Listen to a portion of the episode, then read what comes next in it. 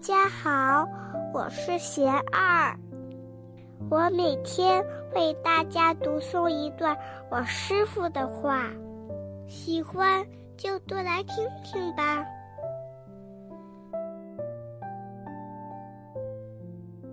我师傅说，内心有了正念，才不会被妄念做主。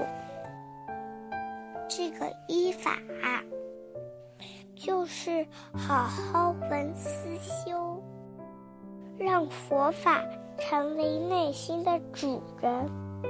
我们的内心时阴时暗，起伏不定，只有通过持续的修行，才能让它稳定的保持光明。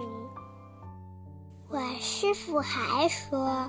降服烦恼，就能感受到真正的快乐。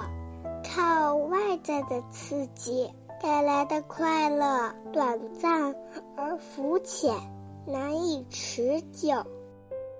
人们常常发现，快乐的程度与外在的拥有成反比。拥有的越多。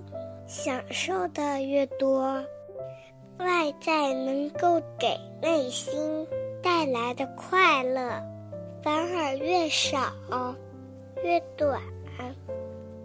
因为向外追寻，只是越来越深的掩盖了我们内心的灵性，让真正的快乐离得越来越远。